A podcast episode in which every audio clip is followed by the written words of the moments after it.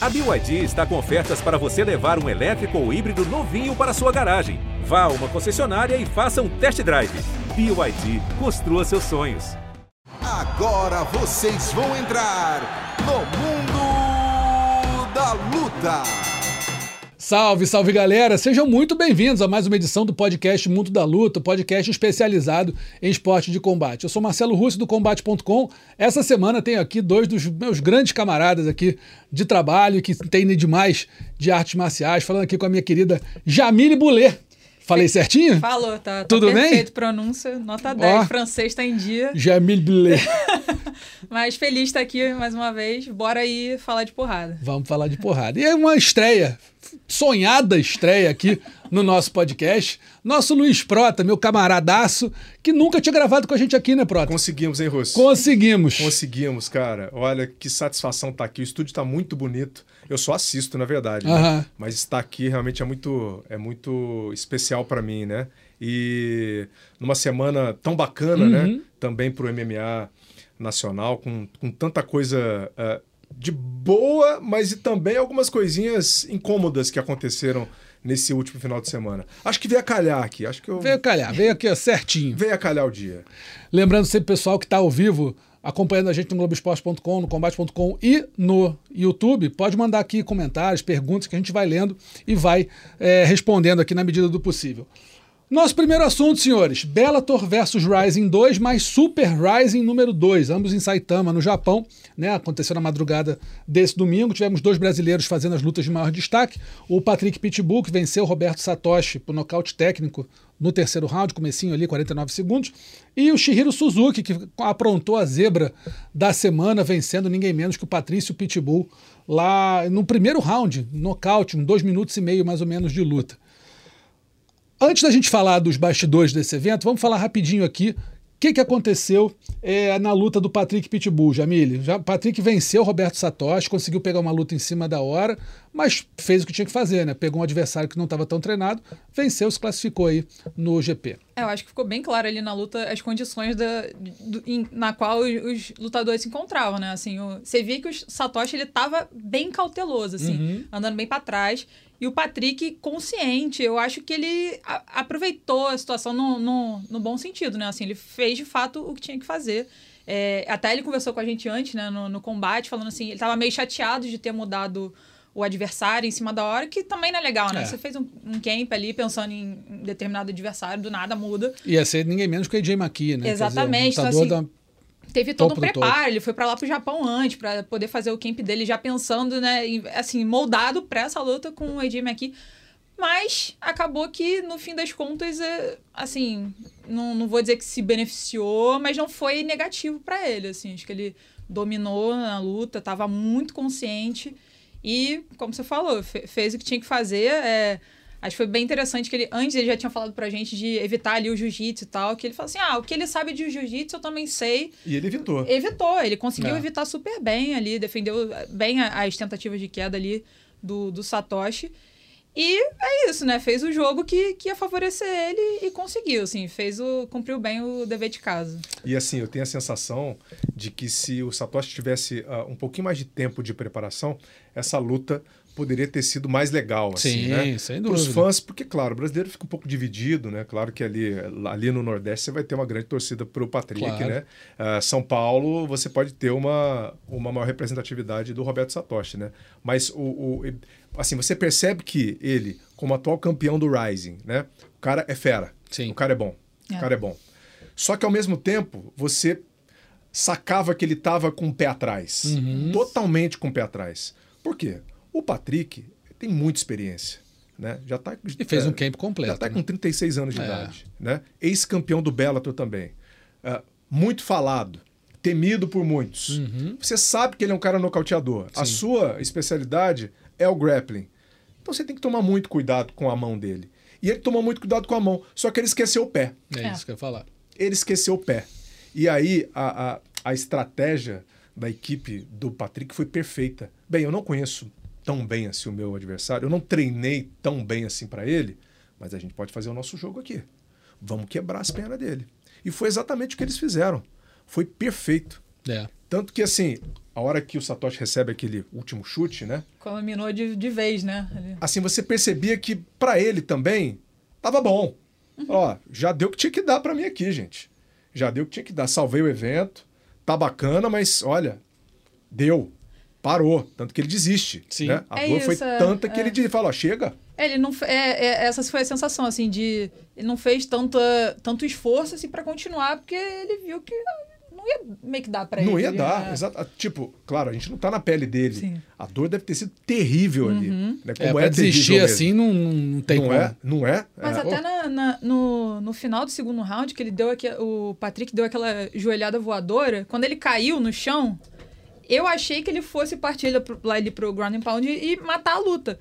Só que eu acho que ele ficou na. é, tomando cuidado com o jiu-jitsu do Satoshi, mesmo parecendo pra gente que o Satoshi tava meio entregue. Assim, cara, eu não vou me arriscar ali e de repente me expor demais, assim. Mas eu acho que se ele fosse pra cima, o Satoshi também não ia conseguir reagir, não. Assim, é... acho que realmente aquela, aquela consciência do, das circunstâncias todas da Mas, luta ali, né? Exatamente. Circunstâncias é, que se você for botar realmente na balança, né? Você para salvar o evento era a, É. a- a grande atração É isso aí. do dia, né? É, o Satoshi também como campeão do Rising, ele, ele, ele- olha, ele foi muito guerreiro de se expor dessa maneira. Demais. Né, Russo? Falou, Não olha, precisava. Ele não precisava fazer Corajoso, né? Até. é. Em nenhum momento ele precisava. Ah, É. é grana. Enfim, é, ele poderia ter ganho também. Certo? Ele Sim, poderia claro. também ter dado a sorte, de repente, de ah, entrar um golpe ali, pegar numa posição boa o Patrick. Mas não foi o caso. Eu estava nessa, nessa transmissão com o, o Alonso e com o Luciano e a gente teve exatamente essa impressão, né? De que é, é, não deu para espremer muito ali. Não vamos espremer mais o que tem, É o que tem aqui, porque Não vai já está né? resolvido É. já está resolvido. E o Patrick agora é semifinalista. Semifinalista contra uma pedreiraça, Alexander Chabli. 23-3, invicto desde 2017, oito vitórias seguidas, não perde há seis anos. O que esperar desse duelo? Olha, eu vou falar para vocês, vou dar minha opinião aqui de cara.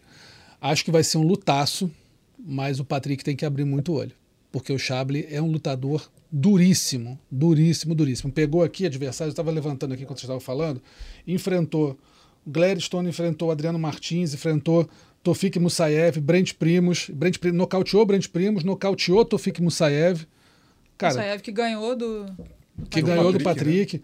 Enfim, eu acho que, por mais que. e Eu acho que ele tem que estar confiante mesmo, Patrick. Acho que está tá fazendo uma- um ótimo papel, mas tem que abrir muito o olho. Não pode achar que vai ser uma tranquilidade, que vai ser chegar lá super favorito. Não vai. É uma luta dificílima para ele. O que, que você acha, Paulo? É, o Patrick, ele ele tá numa, numa, numa crescente de recuperação, né? Uhum. Desde que ele perdeu o cinturão no ano passado, que ele lutou, vamos dizer, ele não estava 100%. Ele Uhum. conversou com a gente no combate Ele ele falou falou, com vocês. assim: é, gente, eu tava ali 50%, 60% É. no máximo. Assim, É. é. Tanto que tem a- essa- esse lance dele de fazer o tratamento com as células tronco, que ele achou que deu um gás assim nele. Pra essa última luta, ele falou: acho que eu tô 90%, assim. Então, é, ainda tá, né, é, como você Ainda falou, tem né, margem nessa aí, né? crescente aí, É. tá, tá se recuperando. Ele está numa crescente. É isso. né? Então, é, acredito que contra o Chable, ele, ele, ele tem que chegar 100%. Não, não tem que ter desculpa. Uhum. Também acho. Não tem que ter margem. Ah, mas não. A partir de agora é foco total nesse camp, porque vai ser a luta mais difícil, fora a final. Porque a final é bem possível que dê o Nurmagomedovzinho ali, que já ganhou dele também, né? Sim. que foi quem pegou o cinturão dele. Então, assim, ele, ele tem uma, uma montanha bem complicada para escalar. Mas ele já conseguiu escalar montanhas tão complicadas quanto. Só que agora ele está vivendo o momento da invasão russa, né? Esse Exatamente. GP tá. Esse GP A vai coisa ser. apertou, É, assim. de um lado, russo do É, outro. isso. Assim, vai ter. uma- vai pegar um russo agora e muito provavelmente outro na final. Assim, Usman Nurmagomed- Usman Nurmagomedov, 17-0. Brent Primos, 12-3. Eu dou um favoritismo nessa luta pro, pro Usman. Acho difícil. O pessoal até brinca, né? Que ele consegue. Pegou o Usman do Camaro Usman e Nur- o Nurmagomedov do, do Khabib. Juntou os dois, botou no é sujeito só. E não tá muito longe da verdade, não. Menos um pouquinho de poder de, de nocaute do que o Camaro, mas, cara, É, é um, é um lutador muito complicado. É primo, Bre- né? Ele é primo do É Habib. primo. É primo do Habib. E o Brent Primos, já mais veterano, mais experiente, mas acho que não tem, né, a- sei É. lá, o estofo que o Daguestão dá para esses sujeitos. Então acho que deve dar Usman na, na final. Se o Patrick vencer aí o Alexander Chable, provavelmente pegar o Usman. O que, que você acha, Emílio, dessa luta? Cara, Usman e Brent Primos. É, é uma luta duríssima, mas é como você falou, né? Os números do Usman eles são impressionantes. Eu- Impressionante. Eu, tava até olhando antes, cara, Uhum. das 17 vitórias, o cara não perdeu. E além disso, das 17 vitórias, 14 de via rápido. Gente, que É isso? isso, É, é um isso. monstro. É...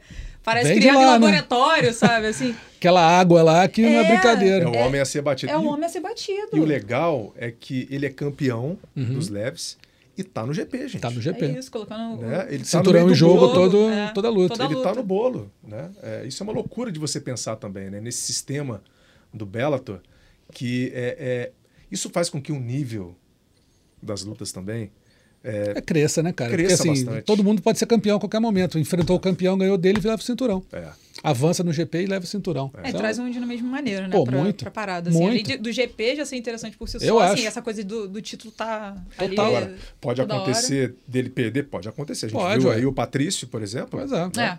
escorregando. Então, assim, é- é- luta, nada, nada é certo. Uhum. Mas é, pela matemática, né, da pela engenharia, Analisando o que ele fez até agora, né? pela É. engenharia, tudo indica que ele, que ele vai ah, re- realmente vencer mais um. Final, previsão aí. Patrício ou Chable contra Usman ou Brent Primos? Qual é a final pra você? Patrick. Patrick, desculpa, Patrick. Patrick. Patrick, isso. Pô, eu não queria apostar contra o brasileiro, não, mas Ué. eu acho que o Patrick não vai conseguir passar, não. Pelo acho Chable? Que, acho que não, acho que Hum. vai dar Chable e Usman. Chable e Usman.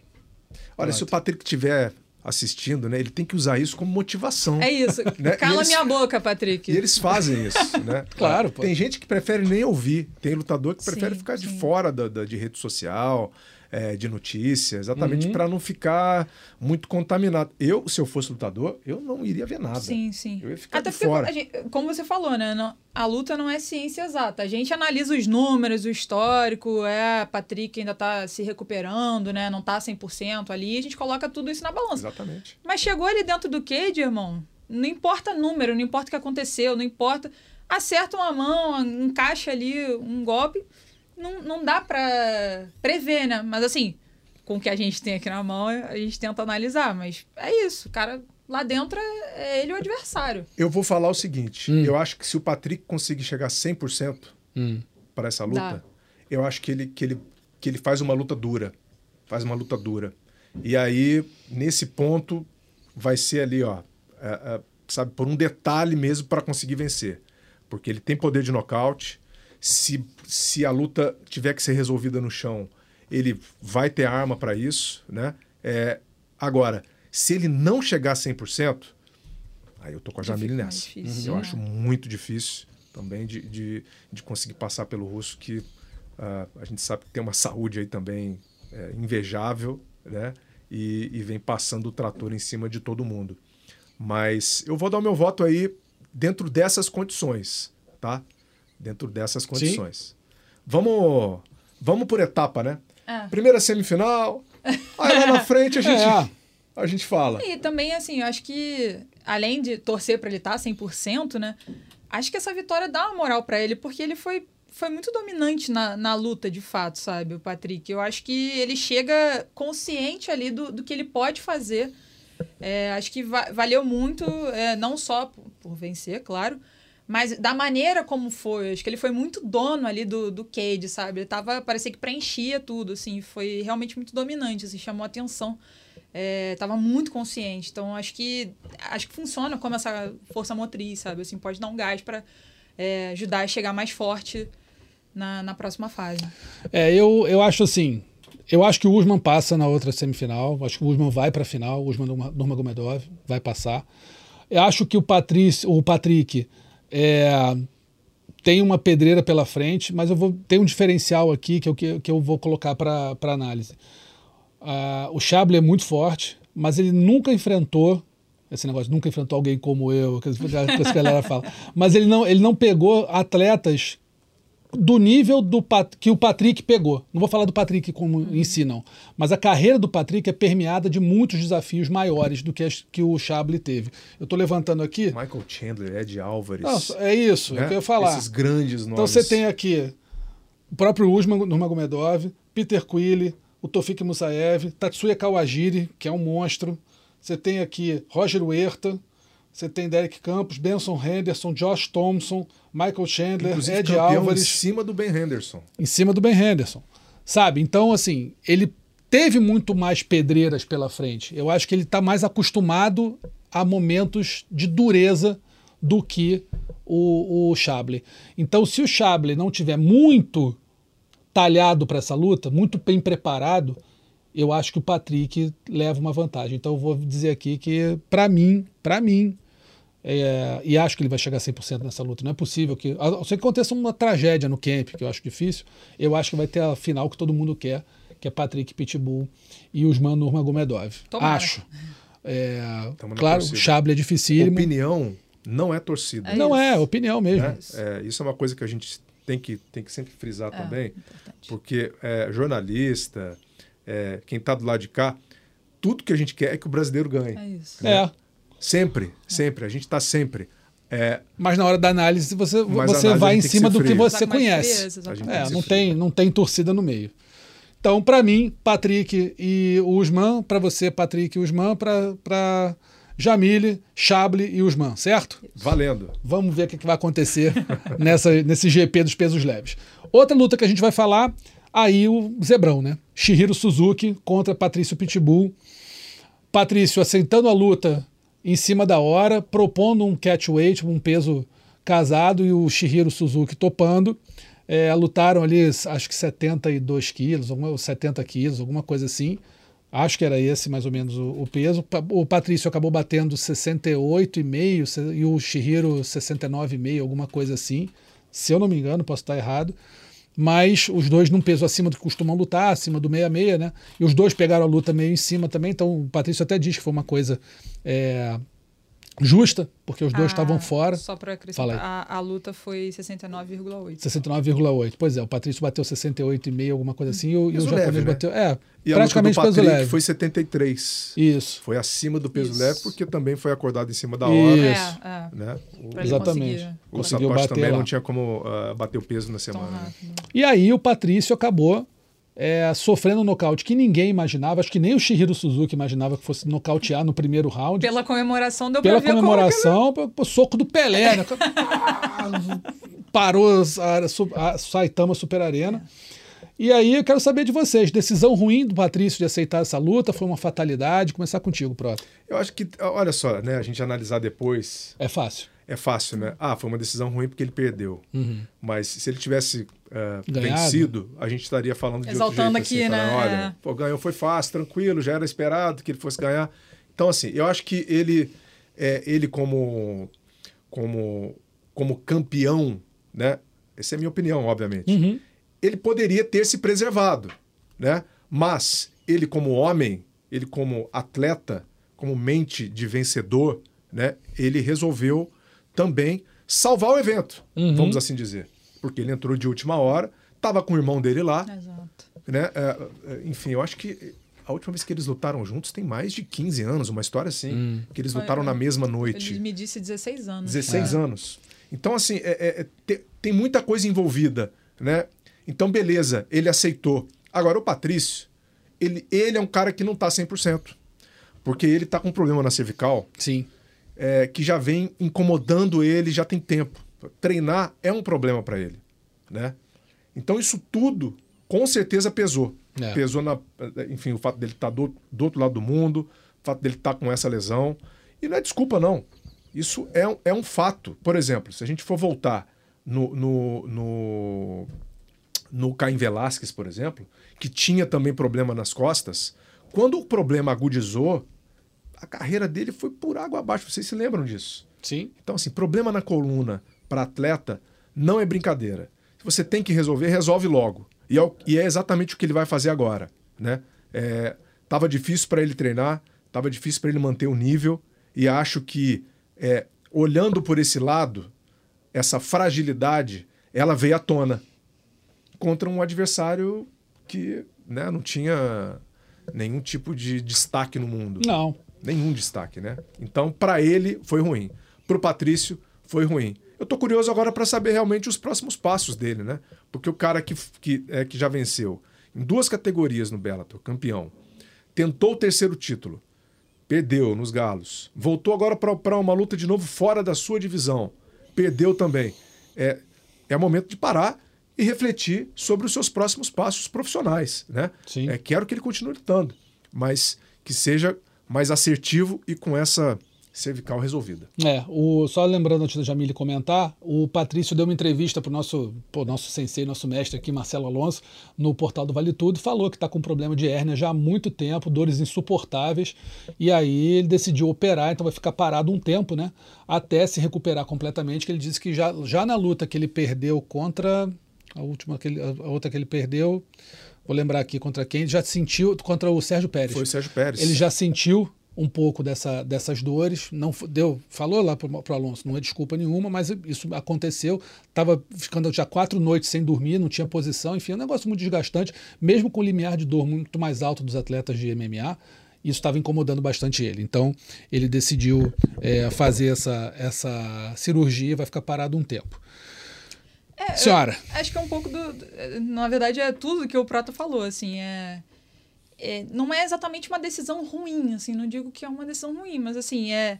Se aceitar uma luta com um prazo tão curto, assim, você não consegue fazer um camp, você Uhum. não consegue estudar o seu adversário como deveria, você não consegue, sabe, é, enfrentar, fazer, é, fazer ali um sparring com alguém parecido com ele, não consegue fazer nada, assim, não, não dá tempo. Então acaba se, você acaba se expondo, né? Assim, Uhum. é, é, é- acho que é, é como o Prota falou, assim, ele, talvez ele pudesse ter refletido um, um pouquinho é, sobre que tipo de exposição ele queria no momento. Mas assim, não tem como a gente saber também o que, que passou na, na cabeça dele ali para aceitar. Tem essa coisa de salvar o evento. É um guerreiraço, evento na verdade, né? Exato, assim, acho que é, tá o irmão dele estava ali também. Lutar no Japão, naquela arena que é mítica, né? Acho que tudo isso pesa, assim, né? Não coloco como uma decisão ruim, mas claro, Uhum. teve o preço, né? É, essa derrota tem, tem um preço, ninguém esperava, mesmo sendo super em cima da hora, não era É. esperado. Então é realmente recalcular a rota ali, né? Fazer as coisas talvez com um pouco mais de calma, planejamento. Ele vai ter esse tempo aí para vai precisar de fato parar para se recuperar.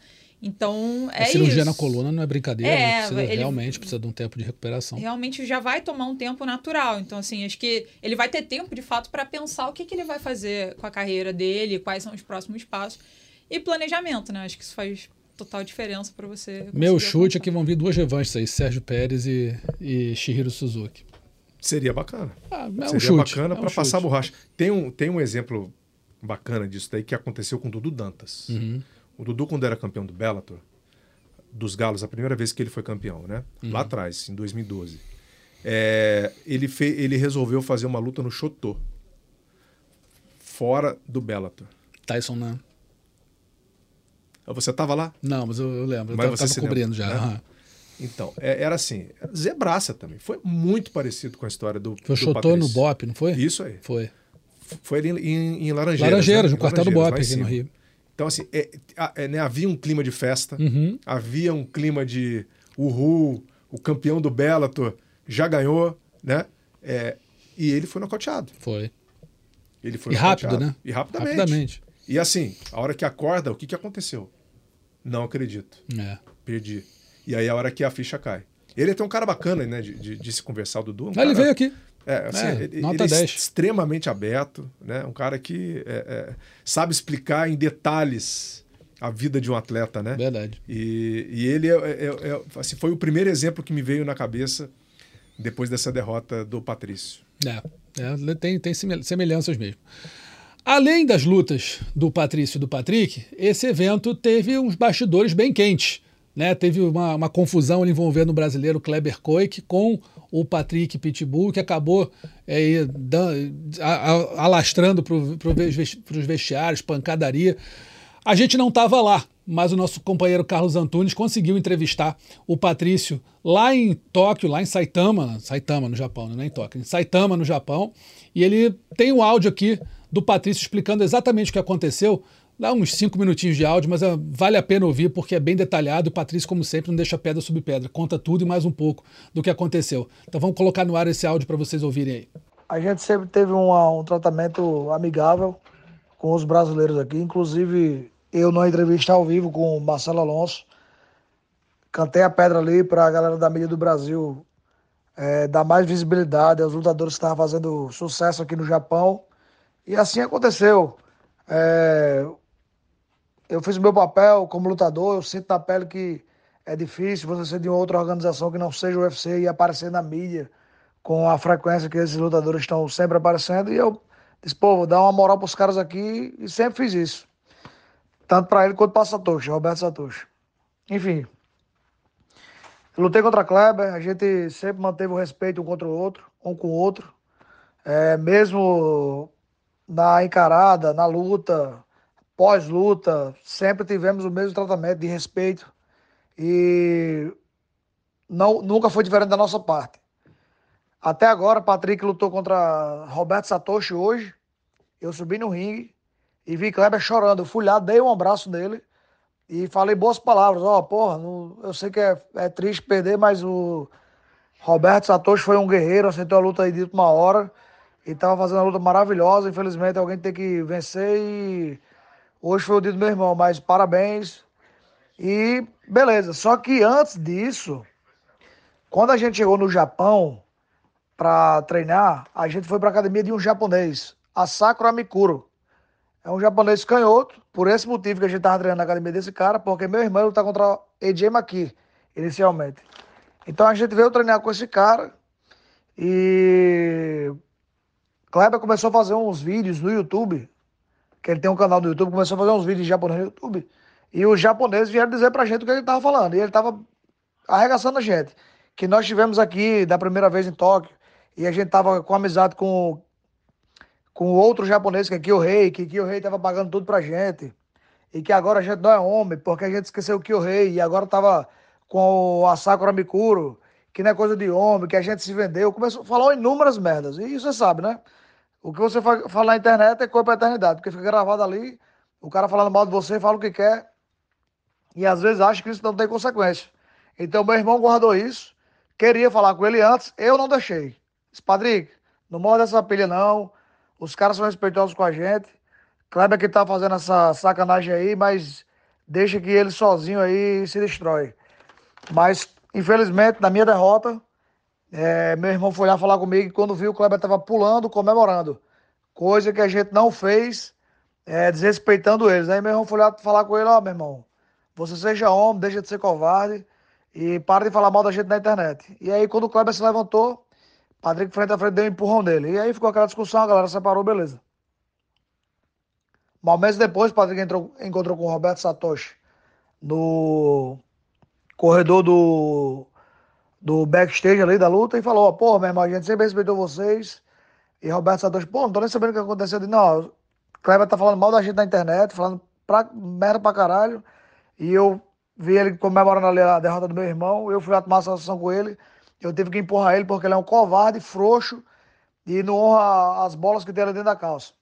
Ele tem que ser homem e assumir o bel que ele faz. Ele ficou fazendo de doido, como se não tivesse falado nada na internet, mas na verdade ele falou muito e falou muita merda. E aí, beleza. Quando a gente foi, infelizmente, degustar a derrota lá no meu vestiário, Kleber chegou no nosso vestiário como se fosse pedir desculpa. Começou falando manso. Do nada ele foi de 0 a 100 deu um chute no peito do meu, do meu irmão. Ele fez isso porque tinha muita segurança e os seguranças separaram. Mas foi uma quebra-quebra generalizada. Infelizmente a gente saiu ali meio que na porrada. Com muita gente separando, atrapalhando. Ainda consegui dar uma guilhotina nele. Ele levou um bocado de porrada ainda. Depois saiu correndo. E agora botou a mulher dele para ficar falando com a gente na internet. Coisa de frouxo, homem que não honra o que tem nas calças. Então é mais ou menos isso. Infelizmente, aquela cordialidade que a gente tinha, aquele respeito que a gente pensava que havia de ambos os lados, não acontece. Eu não falo de Roberto Satoshi, que continua sendo o mesmo cara que parece ser quando a gente se encontra. Mas o Kleber ele foi muito falso, ficou falando merda na internet. Isso teve uma resposta, porque nós somos homens. Ninguém vai ouvir você falando. Tem um cara falando mal de você, você não vai tomar satisfação. E assim aconteceu. A gente foi, meu irmão foi uma satisfação e no calor da emoção ali teve aquele empurrão e depois Kleber foi olhar na covardia e deu um chute no meu irmão, meu irmão sem ver. E quando o pai ia quebrar de verdade, ele, ele correu, se garantiu no segurança e foi embora. Foi isso. Mais explicado que isso, impossível, né? A gente tentou contato com Kleber Koik e o canal está aberto aqui, né? Sempre, se ele quiser é, falar com a gente, dar a versão dele do que aconteceu, o canal está super aberto, a gente está sempre é, disposto a ouvir o outro lado aqui. Ele não, não, não respondeu ainda, está em contato aí, tentando contato. Vamos ver o que acontece. Lamentável, né? É, essa situação zumba, toda. né? Olha que zumba, voltando aos tempos do Pride aí, né? Do, do- Completamente de graça, desnecessário. Pois é, gente, da época do Pride aí, que o, aquele. Como é que era? O, o cachorro louco, não, o cachorro louco é Vanderlei, era o. Ah, esqueci o nome, que brigou com, com o Cristiano Marcelo nos, nos bastidores do- da luta do Vanderlei lá. Vou lembrar o nome dele aqui.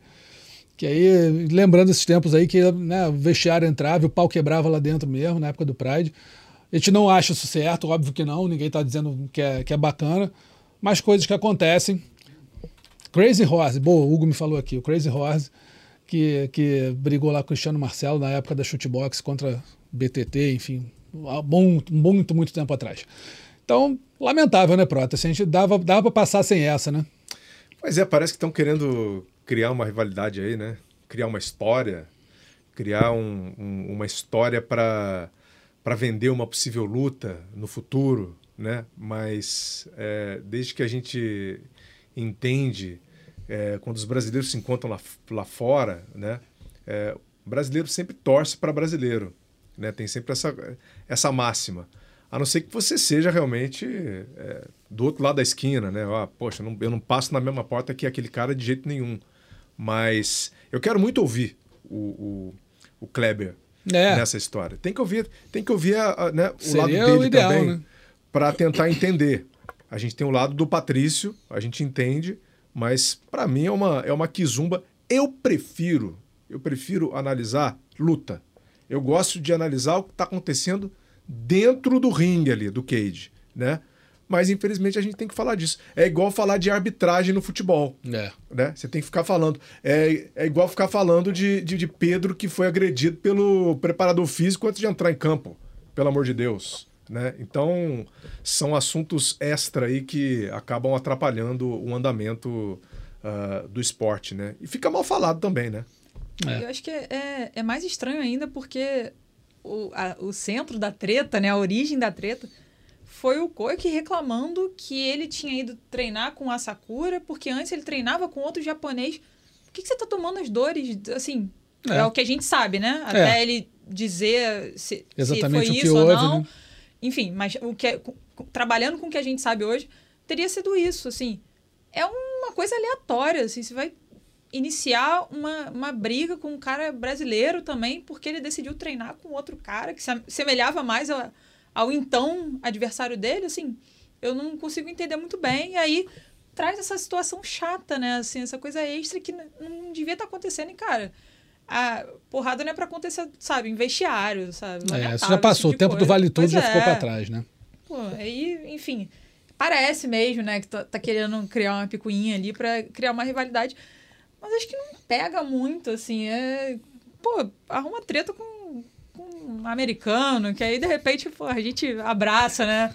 País, o Brasil, o Brasil, o país da treta. Ah, Então, pô, com brasileiro, o né, brasileiro vai ficar né? dividido, assim. Pelo menos ninguém jogou carrinho de. é, carrinho em cima de ônibus, né? Pelo, ainda. Ainda, Por enquanto. né? Ainda, calma. Porque, gente, aqui, porque aquela fase da provocação, aquela fase É. da treta, a- aquele momento foi o momento máximo que a gente né, viveu, é, vivido até as últimas consequências McGregor contra Khabib, pelo né? Conor. Lembrando aí. é. Aquilo ali foi um negócio assim que realmente extrapolou tudo que a gente pode falar sobre esporte.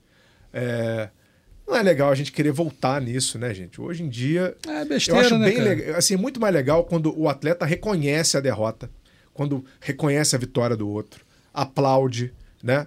Chega lá, abraça, É, reconhece. cumprimenta, né, cara? Cumprimenta, Como foi o pronto. Satoshi, né? Quando perdeu, Satoshi foi, foi super tranquilo, né? maneiro ali, se abraçaram, foi É o né, normal, né? educado. E o É o normal, normal. né? É o, é o que tem que ser, né? A gente já passou dessa fase. Já passou dessa fase. Rapidinho para o nosso segundo assunto aqui, o UFC 291. Ah, só lembrando, Kleber Coi, que se estiver vendo a gente aí, quiser, olha o teu WhatsApp aí, tem uma galera tentando falar contigo e tenta trocar uma ideia com a gente para ver o que acontece, para tentar entender o que aconteceu, ver o seu lado da, da história. Se tiver amigo dele também ouvindo aí, Avisa. manda pra ele. Ele. É isso. Manda o link pra Troca ele uma aí, ideia com a gente aqui que dá tudo certo. UFC 291, Salt Lake City, agora no último sábado, Alex Poitin venceu Ian Blachowicz na luta, no co-evento principal, decisão dividida, e provavelmente vai disputar o cinturão muito em breve, né? Vocês pontuaram a favor ou contra o Poitin, o, o Jamile? Eu marquei pro Poitin. Poitin? assim, acho que a, a dúvida foi aquele terceiro round, Sim. né? E talvez tenham é, levado em consideração a, a, a queda que o Blachowicz conseguiu ali no final, mas, cara, ele estava exausto. Ele não conseguiu fazer nada. O Poitin conseguiu dar com o calcanhar na, na perna dele e ele não estava conseguindo agir ali. Então, assim, pra mim, beleza, derrubou, mas mal pontuou ali, sabe? Não conseguiu fazer mais nada. Então, assim, Hum. eu pontuei pro, pro Poitin. Lógico que o, o primeiro round não tem nem o que discutir, né? Foi um É. massacre dele, mas depois o Poitin se recuperou super bem na luta. Acho que hum, não vi margem pra pra muita discussão, não. Mas. Eu vi a luta depois também, e em detalhe, e eu também fico com o Poitin. O primeiro round foi claro que o, o Blachowicz veio realmente para é. para amassar, né? É. Até havia a expectativa do Blachowicz é, trocar com ele, né? É. É, ele é, deu sinais de que ia fazer isso, de que ia cometer essa Ameaçou loucura, alguns golpes, né? ameaçou alguns golpes, mas isso também foi uma forma de, de repente, mexer já com a estratégia, né, do Poitin. Uhum. É, Para mim, até agora, é, esse foi o grande desafio do Poitin. Uhum. Porque a gente ficava falando, né? Ele foi campeão dos médios fazendo quatro lutas, gente. Sim. Certo? É, esse foi o primeiro cara, wrestler, né? Assim, duro na queda, que ele pegou. E, e, e assim, acima do peso. Acima do peso original dele, né? Então, esse foi o primeiro grande desafio fora da caixinha da trocação que ele sempre fez. Então, é, acho que ele está num grande caminho. Para mim era o que faltava, né, para ele se testar. E acho bacana que ele passando agora pelo Blachowicz, né, é- é, tem que fazer uma leitura em tudo que aconteceu de errado nessa luta, né? Porque as próximas serão mais complicadas. Claro, vai depender de quem que ele vai pegar. Quem que vai ser o desafiante ao cinturão, né? Eu não sei se tem ainda essa esse nome certo. Certo se não. é o Projaska, se é o, o Ankalaev, né? Quem que ele vai pegar de fato? Dependendo de quem ele for pegar, né? é, pode ser luta boa para ele. Uhum. né? O Ankalaev é, é craca, hein? Não. É craca. Acho que os dois são, né? O, então, o Prochaska pode ser uma luta boa para ele, porque o cara vai querer trocar também. Vai. Vai querer pegar. E aí é que a gente vai ver o poder de nocaute do, do Alex Poitin lá em cima, na, na categoria de cima, que a gente já viu nessa última luta, que é menor. É menor. Uhum. A massa é maior, gente. É. Não, e a resistência também, né? Só lembrando E a que, o, resistência. que o Prohaska finalizou o Glover no- na, na disputa de cinturão, que ele levou o cinturão. Uma né? fatalidade, né? Fatalidade, mas finalizou Mas finalizou. Finalizar o Glover não é qualquer um. Nunca ninguém tinha finalizado, ele foi lá e finalizou. É. É, é, é fatalidade, mas é bom a gente ficar ligado que não é só trocação. Uma informação, antes da Jamile dar o, o pitaco dela aqui, que é o Ma- Magomed Ankalaev parece que está com luta marcada contra o Johnny Walker.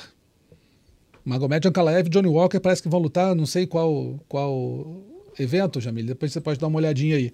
E o Prohaska não tem luta ainda marcada. Ainda está disponível. Está disponível. Eu achava que aconteceu o quê? O Poitin lutando contra o, o Prohaska. O Prohaska não, desculpa, o Blachowicz. Imagina uma semifinal aqui de, de GP. O, o, o Blachowicz e o Poitin. E para mim, Ankalaev e Prohaska. Os vencedores iam disputar o cinturão. E depois, quando o campeão voltasse, aí É o UFC 294. 294. De, dia 21 de outubro. 21 de outubro. Então, tá marcado para outubro.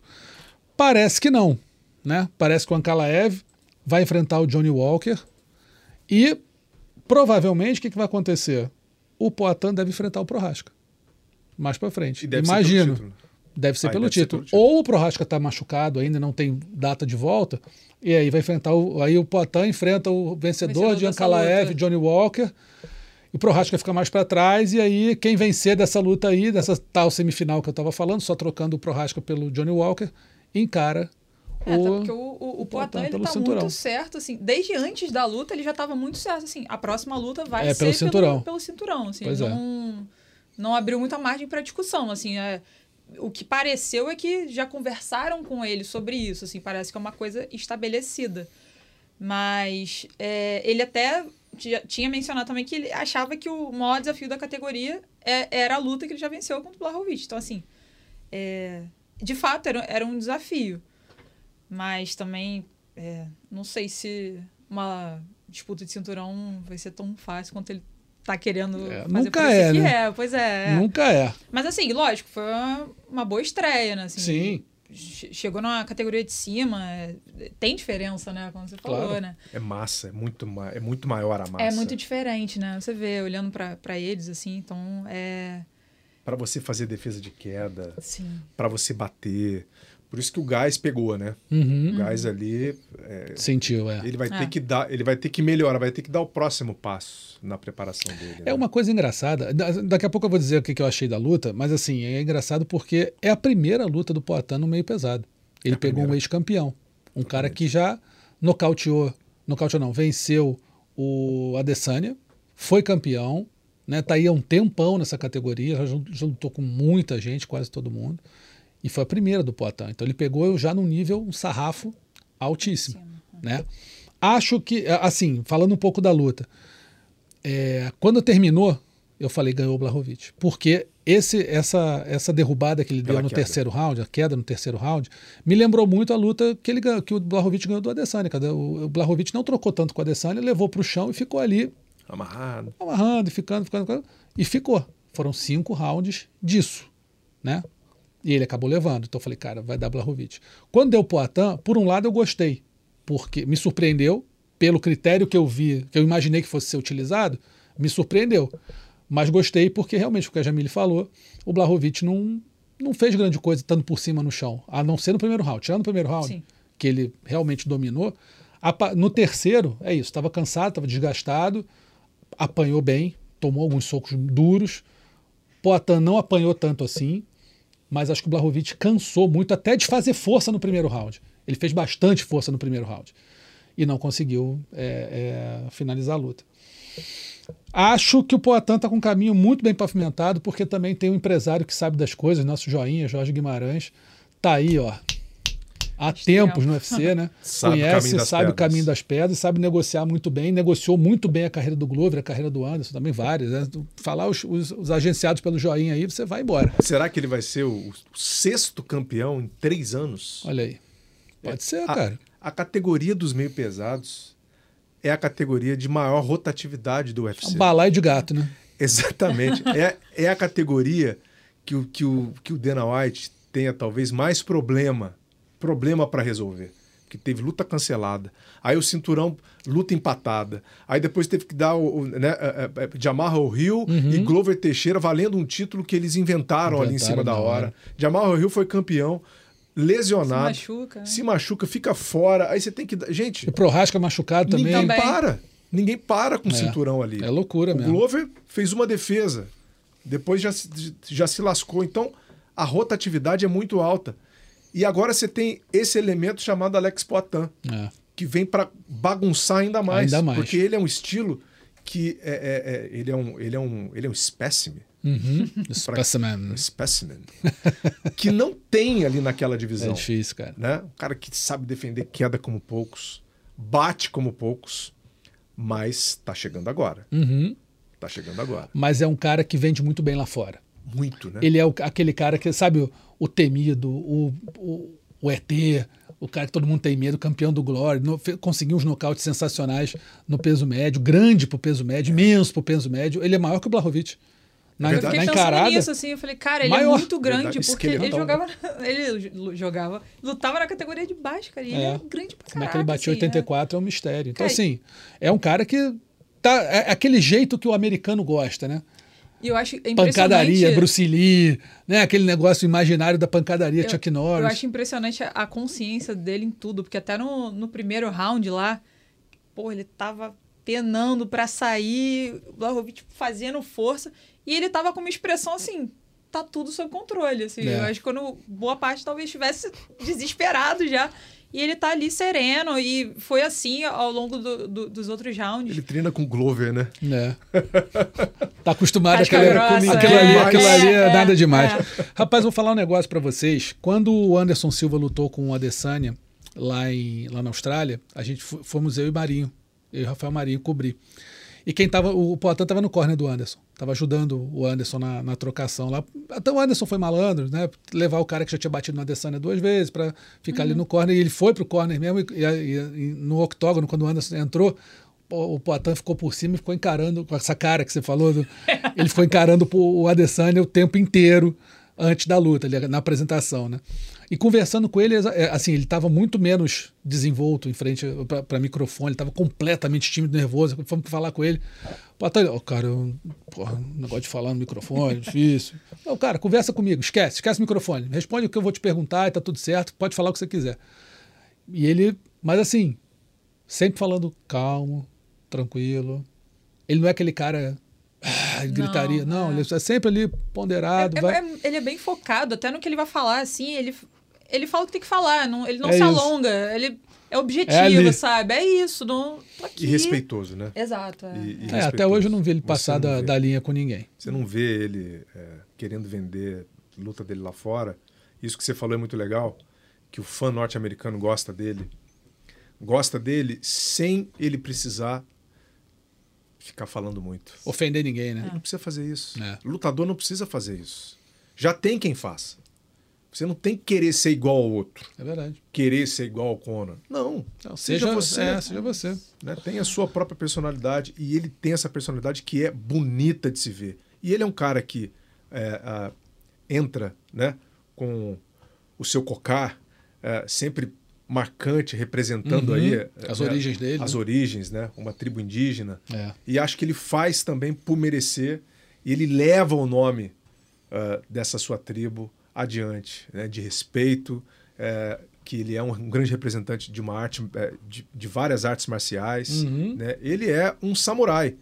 Cara, a gente tem que torcer muito pro Poitin, porque naquele primeiro round parecia que ele ia perder a luta. Parecia, Parecia. mesmo. Parecia que ele ia perder. Eu falei, cara, que desafio que esse cara pegou. E aí ele dá, ele dá a volta por É cima. incrível como ele volta inteiro pro segundo, assim. Parecia que a luta tava começando ali, do É. zero, assim. Foi, foi realmente Impressionante. muito impressionante. E até falando um pouco dessa, dessa coisa dele ser muito respeitoso e tal, com o próprio Adesanya, assim. A, a coisa tá se formando ali pra ter essa trilogia. A ele, gente ele, botou aqui na tela, pô, Exato, tá mira é. cinturão. ele quer voltar para os médios. médios e, e fazer essa terceira luta com a Adesanya.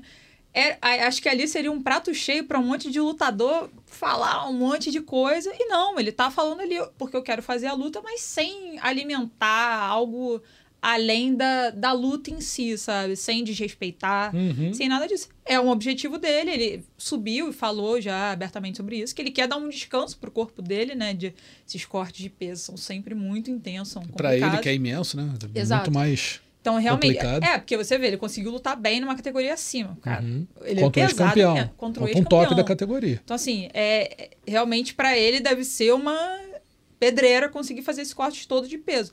Então, ele quer dar esse descanso, quer voltar, mas quer voltar na boa, sabe? Uhum. Não, não precisou. Poderia falar um monte. Pô, venceu bem é, na categoria de cima. Tanto que ele podia falar, é, pô, brincadeira. E ele não. Ele se mantém ali do jeito que ele é, respeitoso, sabe? Sendo fiel à, à própria identidade. Isso é muito legal também. Essa foto é. É. muito legal que ela mostra o público atrás, ela, a hora que esse é o momento exato que ah, ele tem a vitória anunciada, né, na Uhum. decisão dividida. E o público ali ao fundo, uma galera levantando o braço, comemorando, é. né? Em Salt Lake City, que não é, Olha lá, não é dá pra um, gente ver melhor. Olha lá, olha lá não é um celeiro de brasileiros, Não né? é, Propriamente. Não é, e o pessoal comemorando, ó. É. Até com porque ele. eu acho que ele fez o, o estilo de luta que a galera gosta mais, né? A luta em pé, ali Não, o fugiu americano do chão. adora, o americano Não- adora, É, claro. co- come- bota a luta pro chão, uh, a É. galera começa a vaiar. Então, assim, ele o saiu pessoal bem. quer ver, quer ver nocaute É. plástico. Exato. Teve até Espera uma hora que ele dele. se desvencilhou, que ele deu um giro, que todo mundo começou a gritar. É foi- isso. Porque a galera quer ver porrada, É né? isso. Pô. Agora, pensando rapidinho aqui, talvez esteja muito próximo mesmo de Iri Prohaska e, e Alex Poitin, porque assim, Ankalaev contra Johnny Walker é mais uma prova para mim de que o UFC não quer ver o Ankalaev disputar esse cinturão. Porque é um lutador que, primeiro, não fala inglês, mas até o Poitin também não fala, mas é um cara pouco carismático, sempre aquela mesma cara dele, É complicado. hein? russo, sabe? Aquele negócio pouco marqueteiro. Esse caboclo é complicado. Não, demais. Esse caboclo é complicado. Mas eu acho que ele, ele ele vai seguir aquela, aquela, aquela linha que o Khabib seguiu durante muito tempo. Ó, tá ganhando, mas bota mais um. Bota mais um. Bota mais um. Uma hora ele vai perder. O Khabib não perdeu. Mas ele já, ele já perdeu o Craig antes, né? Vem numa sequência de vitórias muito boa. Mas assim, você vai botando. E nessa categoria, você vai botando um, um, um. Uma hora, É, um uma doido hora desse pega um- ele. A fonte seca. É. E só uma, uma informação também, é, por mais que o Jamal Hill tenha dito que estava né, vagando o cinturão e tal, no site do UFC, no momento aqui, continua campeão Jamal Hill. Não, não tiraram o cinturão dele ainda. Pode ser que na, na atualização do ranking tire, ou vamos esperar quem vai vencer para ver, olha, não, continua campeão aí, fica um a lesão tempo. dele foi muito séria, né? Ele Foi. rompeu o tendão de Aquiles. Isso aí leva tempo. Então é um negócio que assim é um ano no mínimo Pois é. para ele se recuperar. Não sei se vão botar um No cinturão interino aí. Enfim, mas a, a- a informação é que não, não tiraram o cinturão ainda do Jamal Hill. Podemos ter um sexto campeão em três anos. é Podemos, isso? podemos. Com, boa, com boa, boa margem de, de, de certeza. Gabriel Marretinha venceu, nossa. finalizou em 1 minuto e 13 o Trevin Giles, primeiro round, no meio médio, e desafiou Neil Magny. Começando com o nosso, nosso lutador. Que lutador, né? Cara, Invicto na carreira, É, fazendo são- um papel muito bom no UFC. Assim, lutas rápidas, lutas boas, dominando. Será que vem aí o primeiro brasileiro campeão no meio médio, dona Jamília? O que, que você acha? Acho que é isso que fez a diferença. Assim, a- não somente está invicto, são 15 vitórias, é- Uhum. é, um número expressivo. Mas ele vence muito rápido. Nas É. duas lutas do UFC, a primeira foi em 49 segundos do, do primeiro round, agora foi pouco mais de um minuto. Assim, é. até, ah, mas vai tá desafiando um cara que já tá ranqueado ali. Pelo que ele tá fazendo, pela intensidade, com- chegou com o pé na porta, acho que faz sentido, faz todo sentido. O cara tá impressionando, sabe? Tá, tá entregando ali no, no show, né? Uhum. Então, é, acho que é pra, anima a gente, né? E é pra gente estar animado mesmo, porque ele tá, tá entregando. Neil Magny hoje é o 11 do ranking. É. Tá batendo na. É, ele na tá, porta ele, do ele tá indo 15, né? tranquilo. É. Ele tá indo tranquilo. Se ele vence o Neil Magny, de repente ele consegue pegar aí um Porque 10, 11, dá até um 10 do ranking. o Michel Pereira Ele tá em é o 15 15 Isso. né? O Michel Pereira escorregou, Uhum. não bateu peso Não de bateu novo. peso. Então, assim, é, o, o, o, o Marretinha, Uhum. eu, eu vejo ele como um cara muito forte. É. Só que a partir do momento que você entra no top 11, top 10 ali, você já começa a pegar um, um pessoal um pouquinho mais complicado. É, fica um pouquinho mais complicado para ele. A gente vai ter que acompanhar a evolução do Marretinha pelos, pelos próximos confrontos. Sim. O Neil Magny mesmo já é um, um- um cara um pouco mais complicado para ele. Claro. Comprido, né? É, envergadura mais longa, Uhum. que pode querer manter ele à distância, porque ele venceu as duas por, por finalização. Sim. A gente quer ver, a gente tem que ver o Marretinha, como aconteceu com a Amanda, como aconteceu com Marina Rodrigues. Trocando, né? Como aconteceu com várias outras. O, o, o, Saindo da zona de o conforto. Durinho, o Durinho, quando ele furou a bolha e ele entrou ali no top 5, já pegando os caras duros ali, a gente viu a dificuldade que o Durinho teve. É. Né? E ele ah, só foi o Durinho porque ele teve muito coração. É. O Durinho teve muito coração. Aquele atleta que dava realmente show, entregava tudo. Por isso que ah, ah, eu vejo que a divisão ali, o topo da, da, da cadeia dos meio-médios, ele é muito difícil. Né? O Marretinha, ele é bom, muito bom. Tá num ótimo caminho. Mas duas finalizações até agora. Eu tô com a Jamile. A gente tem que ver ele rodar um pouquinho mais. Duas vitórias muito rápidas. Será que ele se frustra se ele não conseguir vencer? Que tem isso, Né? cabeça, né? É, Qual vai ser a reação dele com um adversário um pouquinho mais difícil? Que realmente toque mais nele, que, que bata, né? É, top 10 é isso, gente. Top 10 começa a acontecer isso. Mas, o, mas ele, além de tudo, né? é, É um cara de muita personalidade também. Não, pra caramba. Né? Ele deu entrevista pra A gente, gente aqui. conversou com Nossa, ele. conversou com ele, gente boa pra caramba. Super muito tranquilo. bacana. Acho que ele é muito focado, inteligente, né? E tá no caminho. É, eu acho que ele foi inteligente, inclusive, ao desa- desafiar o Neil, porque é, não foi. É um cara que não tem chão nenhum. É, não Pra tem começar, chão. né? Ele não foi tão ousado, no sentido Uhum. de, pô, não vou pegar- desafiar um cara mais em Desafiar cima. um Camaro, por exemplo. Mas ao mesmo tempo, uma vitória, pô, é um cara que já tá há muito tempo no UFC, é um cara que tem nome, já tá Sim. consolidado ali. Ele vencendo, Dá um carimbo de qualidade joga nele. ele né? pra um patamar um pouco acima. Assim, não, o cara tem condições de estar tá brigando aqui em cima. Então, Uhum. acho que ele dosou bem ali todos os riscos, ele vai se desafiar, Verdade. mas ao mesmo tempo ele vai estar num terreno que talvez seja um pouco mais confortável para Uhum, ele. Total. E, e mesmo assim, é, é isso. Se, se vem a vitória, é, é, carimba lá, joga ele pra cima e vê que ele tem condição de fato de estar brigando bem na, na, na categoria. Só pegando aqui, do 11 ao 15 do ranking. 11 Neil Magny. 12 Michael Chiesa. 13 Jack Della Madalena. 14 Ian Machado Gary. 15 Michel Pereira.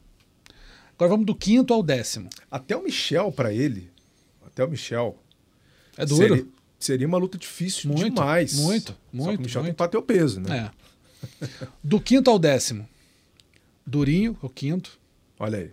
O sexto, pra mim, vai ser campeão, com certeza. Eu falo isso há um tempão. Shavkat Rakhmonov. Pra mim, vai ser campeão. Não tenho dúvida que esse cara Olha vai ser como é que o campeão. buraco é mais embaixo. Aí o sétimo, Stephen Thompson. Também tá aí, ó. Que- Trocação pura. Oitavo, empatados, Jeff Neal e Sean Brady. E décimo, Vicente Luque. Então, assim, O próprio Vicente Luque. não, é duríssimo, duríssimo, duríssimo. Eu acho que ele pegou o adversário ótimo, tá na décima primeira. Ele foi muito, muito cirúrgico É. nesse, nesse pique dele aí para para próximo adversário. Neil Magny, décimo primeiro, pula um pessoalzinho aqui do décimo quinto ao décimo segundo, que não tem muita moleza ali. Ele poderia se dar bem com o Jack Della Madalena? Poderia, mas tem um wrestling muito forte. Michael Chiesa agora tomou um passeio, mas tem um chão bom, talvez até se aposente, ninguém sabe. Michel Pereira, trocação pra caramba. Ian Gary, pô, né, o cara completo. Enfim, pegou o Neil Magny ali, não sei se o UFC vai dar. Se der, é que o UFC tá muito confiante. Tá assim, tá vendo com certo. bons olhos Podia dar, o né? Marretinha. Podia. Não tá com luta marcada, não, né, gente? Não, tá com luta ainda marcada. não. Mas meu, meu palpite é que vão dar um. Pode até dar um Magni para ele. Acho que ele tá com uma moral boa com o UFC. Se não derem, ah, Madalena ou Ian Gary pode ser, podem ser aí, porque não vai dar. pra- Acho que não podem não dar brasileiro, então tira o Vicente, tira o Michel. Ian Gary, Ian Gary ou Jack Lala Madalena podem ser os próximos passos aí do nosso Gabriel Marretinha, De Brasília, hein? de Mais Brasília, uma né? fera de Brasília, é. Bom, falam alguns outros brasileiros aqui no card, além do Gabriel Marretinha, o CJ Vergara venceu o Vinícius Salvador, né, por decisão unânime. Roman Kopilov, nocautaço em cima do Cláudio Ribeiro. Miranda Maverick venceu a Priscila Cachoeira, ex-Priscila Pedrita, por finalização. E o Derek Lewis, né, passou o carro no Marcos Pezão. Derek Lewis, meu Deus do céu, Que hein? susto, hein? Rapaz, joelhada voadora, um sujeito daquele tamanho. Que susto. Só para decolar aquele jumbo ali, já uns três motores de Antonov, né? Porra, E, e foi, né? e foi, e foi. Detonou. E foi. Homem de um golpe só. É isso. Terceiro assunto, os próximos eventos do One e da PFL que você acompanha aqui no combate, momentos decisivos da PFL aí no ano. Sexta-feira, dia 4, 7 da noite, horário de Brasília, combate mostra os playoffs da PFL com peso pena e meio pesado. No peso pena, Gabriel Braga enfrenta o Chris Wade na semifinal, pegaria o Movlid Kaibulaev, que se lesionou, e o americano entrou de última hora. Também no meio pesado, americano filho de brasileiros, né? O, o Josh Silveira, filho do Marcos Conan Silveira, encarando Tai Flores. Josh Silveira, baita lutador, vale acompanhar. Esse cara é, é, é fera, muito bom. Na sexta-feira, meio-dia, transmissão do combate acontece o One Fight Night número 13. Fight Night que é de dia pra gente aqui, né? De noite lá na Tailândia. Fight Day pra gente, Fight Night pro, pra, pra eles lá em Bangkok, na Tailândia. John Lineker vai enfrentar o sul-coreano Kim Jae-wong no peso galo. E vai ser a primeira luta dele depois da derrota para o Fabrício de Andrade lutando pelo cinturão. E no peso pesado, a luta que nunca quis sair do papel, essa luta fica no papel, rapaz. O pessoal fica, sai do papel, a luta não sai, fica lá agarrada no papel. Marcos Bochecha contra o senegalês, o, o Mar Cane. Esse aí é, é- é o bomba, não é Bombardier, não. Acho que tem outro apelido. Vou, vou procurar aqui. O, o apelido dele, senegalês. Se vencer, o Bochecha fica invicto, se mantém invicto, vai a cinco vitórias na carreira, todas no One. E em caso de vitória, pode ser alçada o próximo desafiante ao cinturão, que está com o russo Anatoly Malikin, que tem só 13-0 o nosso russo Anatoly Malikin. Campeão de duas categorias. Campeão de duas categorias. Pesado e meio pesado. Deixa eu pegar aqui. O que, vocês acham dessa luta do Bochecha aí contra o nosso Omar Khan e também do John Lineker contra o coreano? Jamile, o que, você acha dessa luta do Bochecha? Dá para ele? Acho que dá, né? Cara, acho que dá. É, o Bochecha vem bem né, no, no, no MMA, né? Tá com Uhum. essa sequência boa. Acho que chega com moral. É, tem, tem toda essa defesa aí da, da- das vitórias, né? Acho que. Eu, eu não sei nem se isso. Se, se é bom ou se é ruim pro cara, né? Porque eu acho que também tem ali a questão psicológica, mas ele tá. Acho que ele se adaptou bem, né? Assim. Lembrei o apelido Roig Roig. Rog Rog. Lembra? Não sai do papel essa luta de jeito nenhum, já caiu umas 10 vezes essa luta. Vai lá, Jamile, desculpa. Não, imagina. Mas, de fato, é, vindo a vitória, merece, né? Disputar Pô. o, o cinturão. Acho que vai, vai ser chegada a hora, se já não passou um pouco. Mas, enfim. Acho que tem tudo pra conseguir, sim, ir pra essa disputa de cinturão. É isso. A luta caiu em 2021, abril de 2021. Depois remarcaram para abril de 2022. Vamos tentar em agosto de Vamos 2023. torcer pra rolar, Uma vez por ano coisa marca tá- um Roig Roig com bochecha. E tem pra essa porcaria cai. É luta pra ele ganhar. Pô, É luta eu pra acho. ele ganhar. É luta pra ele ganhar. Ganhar, disputar o cinturão é, e quem sabe já começar a ver o cinturão também de grappling submission, né? Ele deu até uma, uma entrevista para pra ele vocês não- dizendo que esse era o, o- Pô, o mas grande esse aí é objetivo orgulho dele. de né? 10 pra ele ganhar também, né? Fala a verdade, Pelo né, amor de gente? Deus. Dá pra ser campeão. Esse- essa é uma 13 das vezes grandes vantagens É. do One. Que É. você pode ser campeão do MMA e pode ser campeão de Muay Thai. É, da sua arte, né? Da sua arte. É. Ele até chegou a dizer, né, na, na, na entrevista pro Combate, pro Combate.com, dizendo que é, é, ele gostava muito de fazer isso no jiu-jitsu também. Uhum. Ganhar no absoluto e no peso. É. Então, Por que não? por que não? É O isso. peso seria o grappling submission, né? É isso. Pra ele tentar. Mas o, o Bochecha, ele tem uma comunidade muito grande torcendo por ele. E é Né? uma lenda, né? O muito cara é grande. É. gigantesco, absurdo. É. Então, é, é, é- É é O importante que ele consiga chegar até a disputa do título, né? É, depois, assim, se a gente for pegar dos grandes caras do jiu-jitsu que passaram pelo MMA, né? É, a gente teve ali o, o, o Demian Maia, né? Que bateu na trave, mas chegou lá em cima. O- o- dos grandes nomes mesmo, assim. A gente teve o Verdun, né? Que já foi campeão mundial tal. Mas o, o, o Bochecha é o próximo cara dessa fila aí, né? Que era do kimono ali, ó. Era da.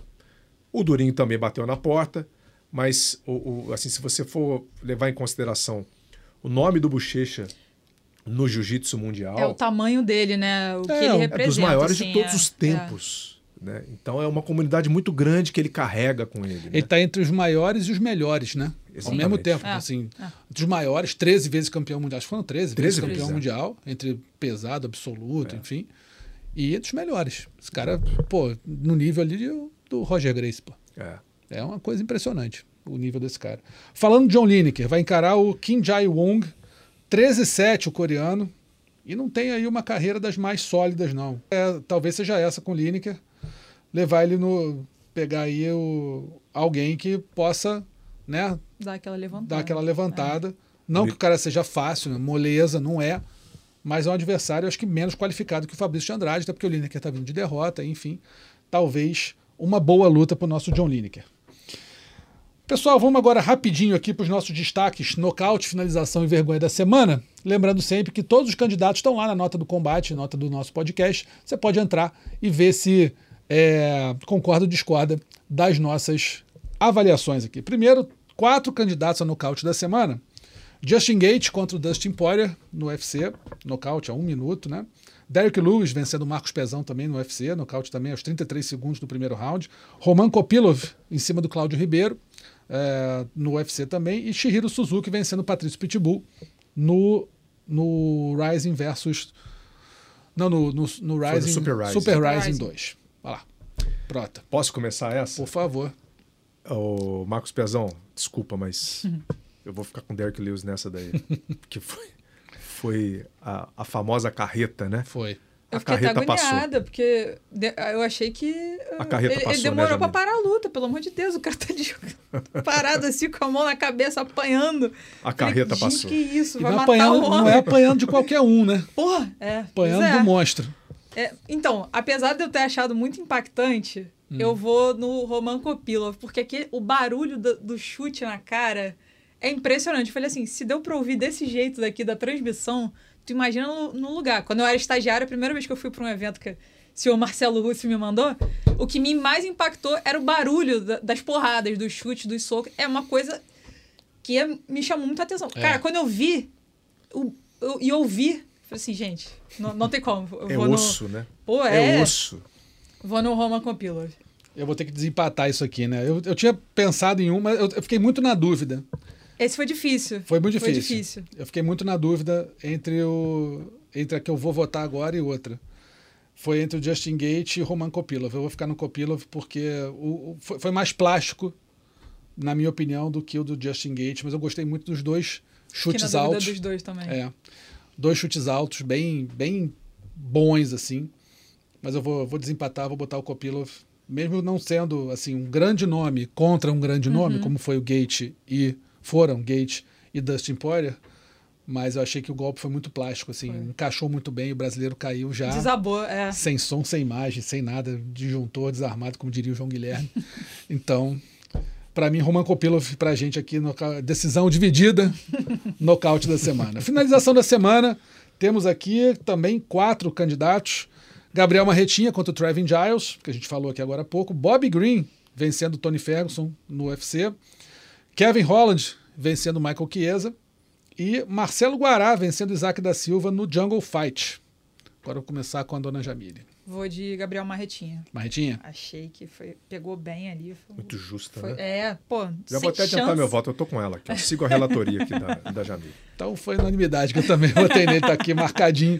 Gabriel Marretinha é, dando a guilhotina no Trevin Giles no UFC, finalização da semana, muito merecida. Foi pô, em 1 minuto e 13.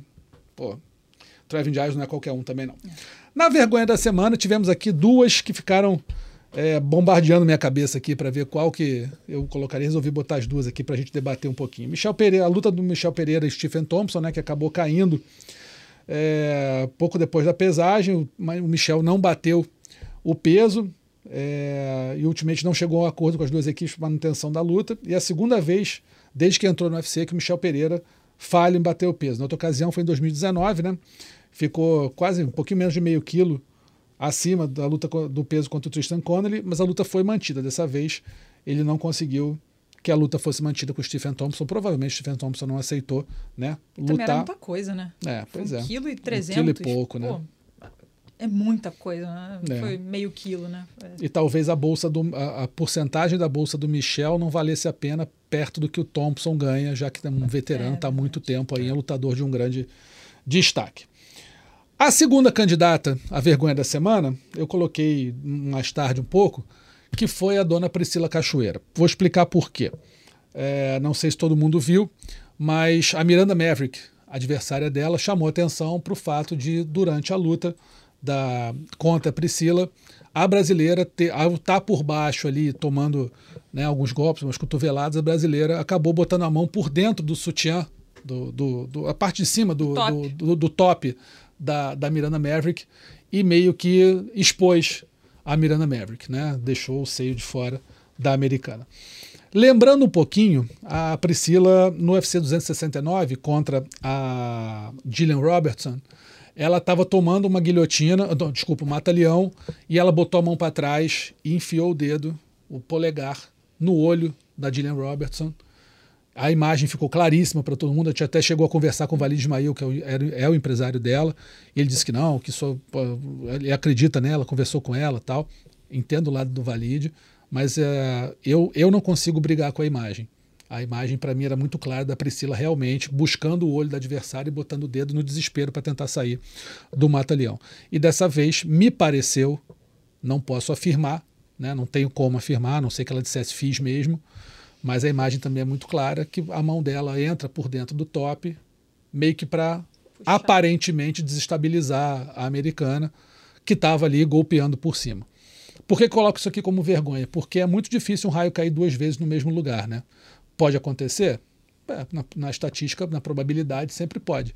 Mas você vê que na, quando, quando uma coisa é casual, ela dificilmente acontece outra vez. Né? Então, numa situação como a Priscila teve contra a Gillian Robertson, de botar a mão para trás e botar o dedo no olho e apertar para tentar desestabilizar a adversária, aquilo ali foi falado, não foi por mim, foi pela imprensa toda, é, internacional principalmente, como uma atitude antidesportiva. Muita gente avaliou isso, muita gente que está ali no dia a dia, não foram curiosos, gente muito gabaritada falou. E agora, mais uma vez, a adversária dela foi a, a coletiva, não sou eu que estou falando, ela foi a coletiva e expôs que achou que ela fez de propósito, enfim. Então, por conta da reincidência, não sei o que vocês acham, podem comentar à vontade, é, eu coloco aqui como vergonha da semana também, porque, assim, tem uma hora que você começa a ficar, a, começa a ficar exposto, né? Você começa a ter atitudes que, cara, são um pouco, um pouco difíceis de defender. Na minha opinião, aqui fica como um carimbinho de vergonha da semana para Priscila Cachoeira. É, de fato, se fez com a intenção é pô, ela, ela, é outra mulher, sabe? Ela sabe o que que. É. Como aquilo ali poderia é. mexer com, com a adversária dela. E assim, é, se for de propósito, é muito baixo fazer isso. Isso até agora não aconteceu em nenhuma luta do UFC. Já aconteceu da, adversária, da, da lutadora, por exemplo, fazer um movimento e escapar. Uhum. Né? Ou, sei lá, o material não é de muito boa qualidade, eu estava colocado Sim. do jeito errado. Isso é uma coisa. Mas eu ainda não vi, posso estar errado, mas eu não me lembro de ter visto ninguém. Nada. Isso acontecer de forma proposital, não, mas de forma é, contínua um movimento da adversária. Isso eu não vi acontecer. É, é, é um nível de exposição muito absurdo, assim, é, pô, o mundo todo tá vendo, assim, é. vai chegar a esse ponto, assim, é, se isso foi de propósito, e eu tô reforçando isso aqui, porque realmente não estamos no, no, lugar de julgar, a gente não sabe se é. foi, mas se foi, eu acho bem absurdo, bem baixo mesmo, uhum. então, é, de fato, né, é, é algo pra gente, que a gente acaba questionando, porque, pô, que ela outra vez disse que foi sem querer. Que aí foi uma conduta antidesportiva. Aí agora acontece de novo. Você fica suspeitando da pessoa, assim, acho que é até natural, né? É, as próximas lutas você vai ficar, ficar, com o olho um pouco mais atento. Né? Exato, né? pois é, assim, e, cara, isso traz. Isso é muito prejudicial para a imagem dela, sabe? Assim, é. de fazer esse tipo de coisa, chegar a esse ponto, a esse nível, bem, bem chato mesmo, bem lamentável. É. E mexeu com o adversário. Tanto que ela falou na coletiva Mexeu bem chateada. É. Né? Enquanto esses dias a gente teve um evento de boxe aí, né? Que, que a atleta acabou mostrando os seios, é. né? ela até chegou a se justificar depois tal. É, é, é, nesse caso foi um pouco diferente. Ela se sentiu extremamente constrangida exposta, pela situação, né? exposta. Né? É, e eu acho que é isso que tem que ser levado em consideração. Né? Porque se ela chegasse depois e dissesse: olha, não, gente, isso acontece, é da luta, né? É, uh, pela minha parte tá legal, né? Aí a gente estaria aqui numa boa. Uhum. Ok, ela aceitou. Mesmo assim, a gente poderia até uh, dar uma espetadinha, né? Falar, poxa, Pedrita, de novo, uhum. né? É, Pedrita não, Priscila, né? Priscila, Priscila. Agora não, não é, é mais Pedrita. Cachoeira. É, Priscila. Mas é, se repetiu e causou constrangimento, né? E aí acho que a Jamile com total lugar de fala, né? Uhum. Acho que já resumiu pra gente aqui a história. É isso. Bom, ficamos por aqui, agradecendo muito ao pessoal que está acompanhando no YouTube, no, no Globoesporte.com, no Combate.com. Jamile, obrigado mais uma agradeço. vez pela sua presença. Estou aqui à disposição, pode me chamar. É Adorei. isso. Prota, curtiu? Consegui, hein? Conseguiu. Ótimo. Espero Consegui. que não levemos mais um ano e meio para conseguir de novo. Vai, vai vir com mais frequência aí. Obrigado pela Foi presença. Ótimo. Obrigado, gente. Valeu mesmo. A gente que agradece. Lembrando sempre que o Combate, que o Combate.com, que o Mundo da Luta está tá disponível no Combate.com, dentro das notas ali, e também destaque na home. E nos principais agregadores de podcast do mundo, ge.globo podcast, que tem não só o Mundo da Luta, mas todos os podcasts do esporte da Globo, Spotify, Google Podcasts, Apple Podcasts e Pocket Casts. Produção desse episódio, Adriano Albuquerque, Zeca Azevedo e a edição da nossa Raquel Vieira. Tá bom? Grande abraço a todo mundo, valeu, até mais. Finalizado. Semana que vem tem mais Mundo da Luta.